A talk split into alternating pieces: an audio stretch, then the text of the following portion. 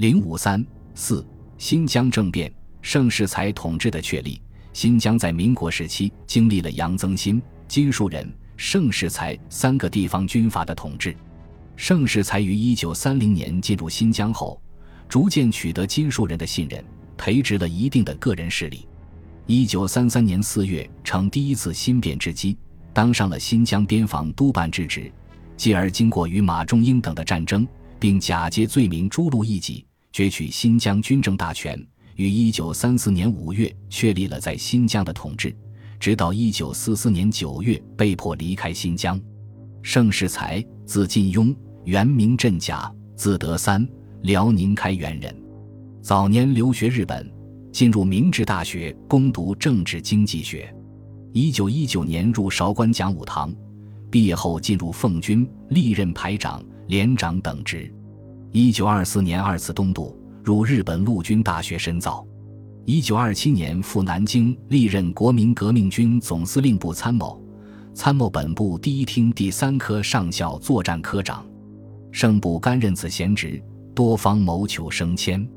一九三零年秋，受新疆省政府主席金树人之聘入新，经过辽宁时，对其密友说：“此行乃破釜沉舟之举，有进无退。”吴必远到边疆另创一局面，到新疆之初，只被委为督办公署参谋处中校参谋、上校参谋主任等闲职。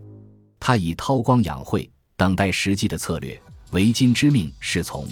不久被委任为新疆军校战术总教官。他以军校为基础，培植个人势力。后来军校毕业生大都成为盛的心腹及军中的重要骨干。一九三一年二月，爆发了在新疆历史上起重要作用的哈密事变，成为以后新疆政变的前奏。在此之前，金树人政府借机对哈密为王领地实行改土归流，名义上要废除哈密的农奴制，但仍继续执行民族歧视政策，引起了维吾尔族农民的极大不满。一九三一年二月，哈密东部发生了小铺边防卡关连长张国虎。要强娶维吾尔姑娘的事件，诱发了小保农民暴动，各地民众也相继起来驱逐当地官吏，建立反金的武装。前哈密王府侍卫队长和加尼亚兹和大都统姚勒伯斯乘机率众掀起东江暴动，视为哈密事件。哈密事件首领和加尼亚兹虽然两次挫败省军的镇压，但其力量仍对付不了省军。于是决定联合甘肃地方军阀马仲英，共同推翻金树人的省政府。一九三一年五月，马仲英率部入新，迅速攻占哈密的黄炉岗，击溃哈密外围的省军，进而威胁省城。金树人派秘书长鲁孝祖为东路剿匪司令，盛世才为参谋长，率军前往支援，与马仲英部战于奇台。金海急电驻伊犁师长张培元率队增援。并允许招募白俄退伍军人二百余人，组成一支规划军，率领来省。张培元选改任为东路剿匪军司令，盛仍为参谋长。张、程二人指挥省军和规划军与马仲英部在马塘激战。因盛指挥得宜，规划军军官巴平古特率领的骑兵三团作战得力，省军首获大胜，盛世才初次斩其所长。继而张。盛率部深入南北山中，与何加尼亚兹作战。马仲英因受腿伤，无心恋战。九月率部退回甘肃。何加尼亚兹失去了马仲英的支援，战斗力锐减，转入山里等待时机。一九三二年七月，金树人提升盛世才为东路剿匪军总指挥，统帅规划军王剿河部。经过大小四十余次激战，攻破八大石山。摧毁河部主要根据地，破河部逃亡外蒙。盛率部转战于吐鲁番和鄯善等地，被誉为常胜将军，进而掌握了更多的军权，一跃成为新疆拥兵号令的最高军事首脑。哈密事变后，天山南北的民众纷纷响应，组织反省军武装暴动。南疆除喀什由省府控制外，和田、洛府、于田、皮山。叶城和泽普等地频频告急，整个新疆仅有北疆西部的伊犁、塔城稍微安定外，均已陷入大动荡中。自一九三三年一月末起，迪化几乎成了一座死城，街上除军警和组织起来的宁城商民外，行人稀少，大多数商店关门停止营业。由金树人与公安局开设的粮店，趁机提高粮价，谋取暴利。平时存粮不多的民众更是恐慌。省政府所能控制的地盘，只剩下迪化及以西数县，且完全处于被围的绝境。金树人在新疆的统治已经摇摇欲坠。一九三三年二月，马世明等率领反政府军包围迪化，城防司令白寿之无力反击，只得龟缩于城内。四月十九日，马全禄联合各地维吾尔民众攻占了迪化西部妖魔山，不断的在迪化四郊进行骚扰和攻击，同省军互相炮击。迪化城内中炮三枚，形势十分危急。二十一日，马全禄又率维吾尔回族民众千余人攻占迪化西北的红山局，驻守的省军全部被歼，并依山向城里开炮，同时攻打迪化北门外高地，一炮成功。此时的迪化城中终日枪声不断，炮声震断屋瓦。守城的军队仅有省军官及规划军一千多人。一九三三年一月，马仲英率主力第二次入侵。二月初攻占哈密及镇西，三月下旬兵分两路，一路由姚勒伯斯率部沿天山南路向迪化进攻，另一路沿木垒河、奇台西进。迪化已经危在旦夕，金树人却毫无对策。他的统治已经无回天之力，终于酿成了新疆现代史上的重要事件——新疆四一二政变，亦称第一次新变。这次政变的策动者是金政府督办公署参谋长陈忠和迪化县长陶明月，参与者还有张欣、赵德寿、李孝天、李凤祥。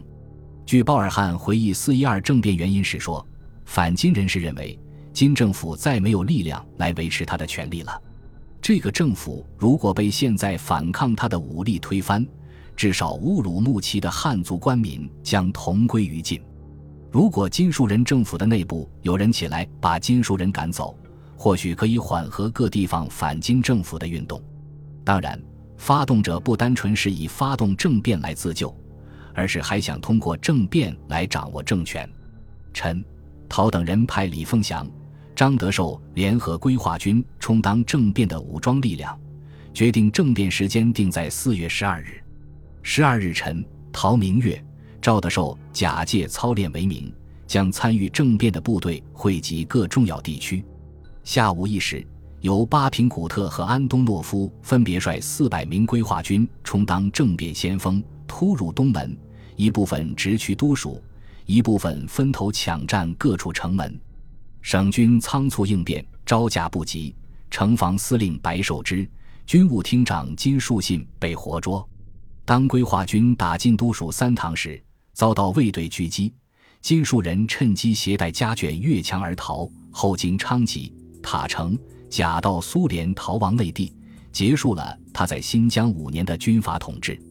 规划军控制了城内和南梁后，教育厅长刘文龙召集各界有声望人士及革法团代表，在规划军指挥部召开紧急会议。出席会议者有省教育厅长刘文龙、财政厅长朱瑞驰。迪化行政长李荣、新疆党务特派员龚必成等二十余人决定成立临时维持委员会和临时军事委员会，推举刘文龙为临时主席，原东北民众救国军第十五旅旅长郑润成为临时军事委员会委员长。刘文龙即席提出了三项要求，自称这是约法三章：第一是保障全省各族人民的生命财产。第二是保障金主席全家生命财产，第三是保护苏联领事馆。出席的人全体签名承认了。新疆发生了四一二政变，金树人垮台，盛世才终于等到了宏图大业的机会。时盛世才正屯兵离迪化三十里处的乌拉拜，政变者深知圣手中握有一定兵权，要保持政变成果，必须争取圣的支持。乃于政变当天派人向圣通报政变情况。与此同时，金树人也急令圣火速回师迪化。此时此刻，圣已成为双方必争的举足轻重的人物。盛世才审时度势，决心倒戈反金，乃毅然回师迪化，在迪化东北至高点一炮成功处，按兵不动，拥兵观望。四月十二日午夜，金树人调集杨正中部及白寿之部向归化军反击，在城内省军的接应下，向城中推进。四月十三日，杨部反攻占优势，归化军逐渐无力支持，盛世才调转炮口，轰击杨正中部，与东北军郑润成部联合，在一炮成功击溃金反攻军，金树人仓黄西逃昌吉。四月十四日。盛世才率部凯旋入城，随即参加刘文龙召开的临时委员会和临时军事委员会联席会议。盛命令其部队包围了会场，在会场周围及屋顶上架起机枪。会议在武力胁迫下进行。会上增选盛世才、严玉善、张培元等人，以及维吾尔、回、蒙古、哈萨克、锡伯等少数民族代表为临时省府委员。会上。原拟施行军事委员会制之意被压制，恢复督办制。郑润成本来就无意卷入新疆政治漩涡，且盛系东北同乡。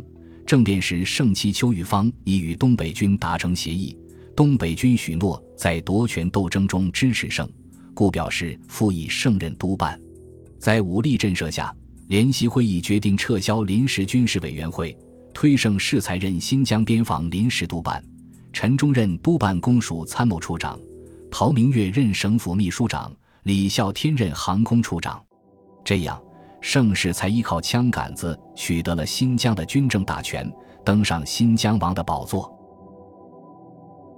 本集播放完毕，感谢您的收听，喜欢请订阅加关注，主页有更多精彩内容。